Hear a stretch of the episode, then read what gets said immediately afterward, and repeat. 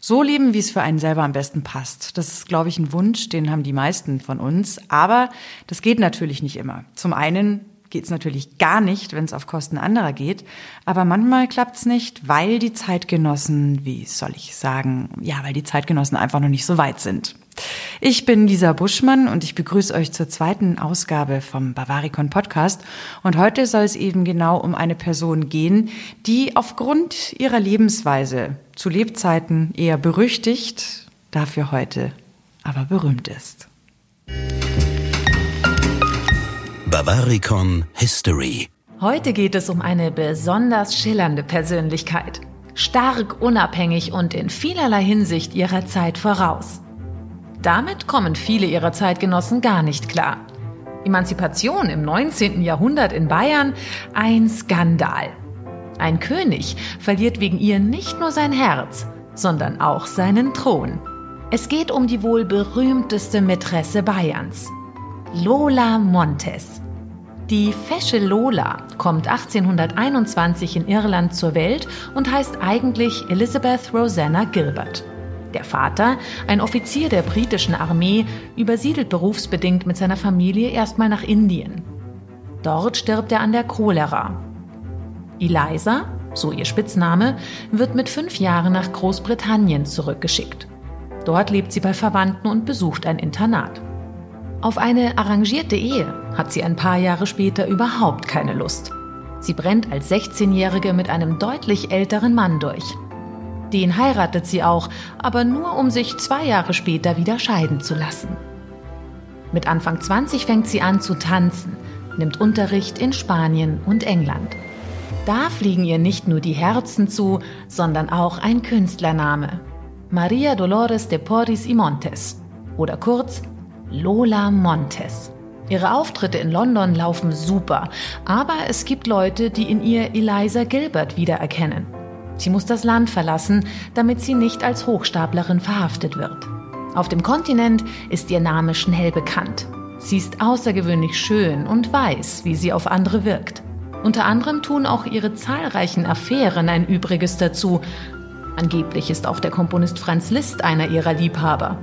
Auch die Schriftsteller Alexandre Dumas der Ältere und Alexandre Dumas der Jüngere gehören zu ihren Verehrern. Im Oktober 1846 taucht Lola Montes auf einmal in München auf. Eine Audienz bei König Ludwig I. stellt ihr Leben und das tausender Menschen dann völlig auf den Kopf. Der bayerische König verliebt sich unsterblich in die fesche Lola. Er 60, sie 25 Jahre alt. Lola verdreht Ludwig I. so sehr den Kopf, dass der kurz nach Beginn der Affäre sein Testament zu ihren Gunsten ändert. Das Verhältnis ist das Stadtgespräch in München. Alle zerreißen sich das Maul über den König und die Tänzerin. Karikaturen und Spottlieder machen die Runde. Lola wird als sexbesessene Sirene, Hexe oder Monster diffamiert. Heute würde man sagen, Lola ist damals die Königin aller Shitstorms. Die Bevölkerung hasst die selbstbewusste Frau und ihren Lebenswandel. Sie raucht Zigarre in der Öffentlichkeit, geht mit ihrer Dogge Turk spazieren und ist meistens auch noch in Begleitung von vielen jungen Männern. Sie gilt als herrisch. Eine Reitpeitsche hat sie auch dabei und wer ihr ungewollt zu nahe kommt, macht Bekanntschaft damit. Das alles sehen die Menschen. Sie sehen aber nicht die kluge Frau, die liest und die sich gerne bildet, wo sie es für nötig hält. In Bayern wächst die Sorge, dass Lola König Ludwig I. bei politischen Entscheidungen beeinflusst. Das sorgt für gewaltige Unruhen. Und was macht Ludwig in dieser Phase?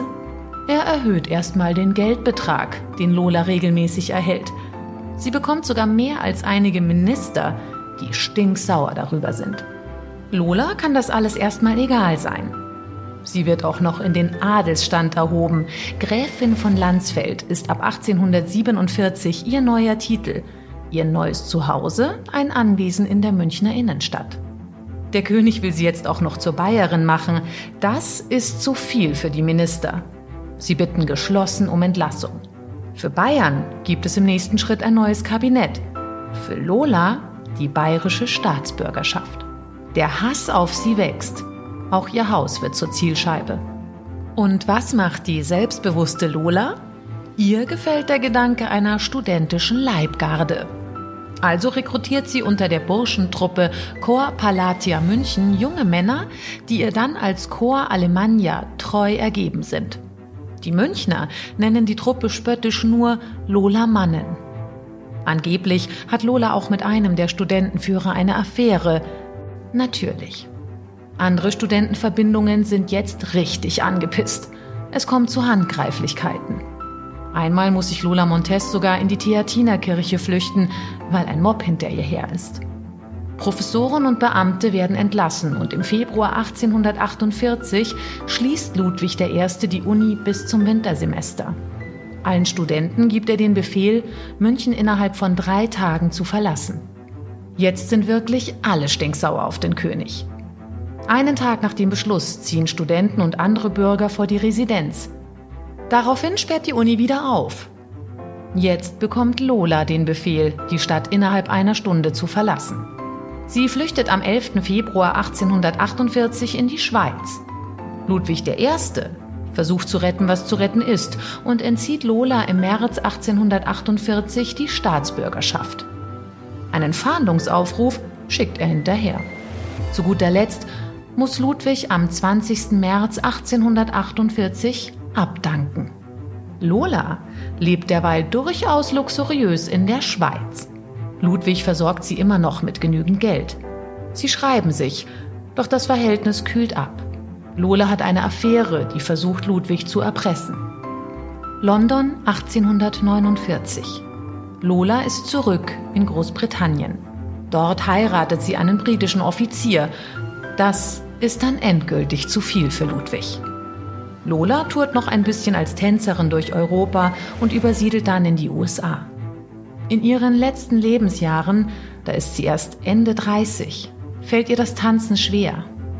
Also versucht sie Geld mit Schönheitsliteratur zu verdienen. Außerdem geht sie auf Vortragsreisen zum Thema Emanzipation. Als aktive Sozialarbeiterin kümmert sie sich in New York um gefallene Mädchen. 1861, mit nur 39 Jahren, stirbt sie in New York an einer Lungenentzündung. Lola Montes gilt noch lange als Inbegriff einer femme fatale. Zu Unrecht. Sie wollte einfach nur nicht hinnehmen, dass sie als Frau weniger Freiheiten genießen soll als ihre männlichen Zeitgenossen. Zu ihrem Vermächtnis gehört ihre Biografie aus dem Jahr 1848. Der Ruf einer Frau ist oft weiter nichts als der Widerhall der Bosheiten der Männer, welche die Frauen gern schwach und schlecht sehen und hinterher eine moralische Entrüstung heucheln. Ihr habt gar kein Recht, über die Tugend einer Frau den Stab zu brechen, solange ihr nicht strenger gegen euch selbst seid. Von wegen femme fatale. Das sind die Worte einer Frau, die heute als Vorreiterin der Emanzipation gilt. Lola Montes eine echt außergewöhnliche Frau. Wer mehr zu ihrer Biografie erfahren möchte, der kann sich einfach mal durch die Show Notes klicken. Da sind unter anderem Texte zu Lola Montes zu finden. Außerdem findet ihr auch direkt einen Link zu ihren Memoiren und auch zu diversen Abbildungen. An der Stelle sage ich vielen Dank, dass ihr mit dabei wart und freue mich, wenn ihr das nächste Mal wieder einschaltet. Danke fürs Zuhören. Tschüss. Babaricon Podcast. Alle 14 Tage überall da, wo es Podcasts gibt.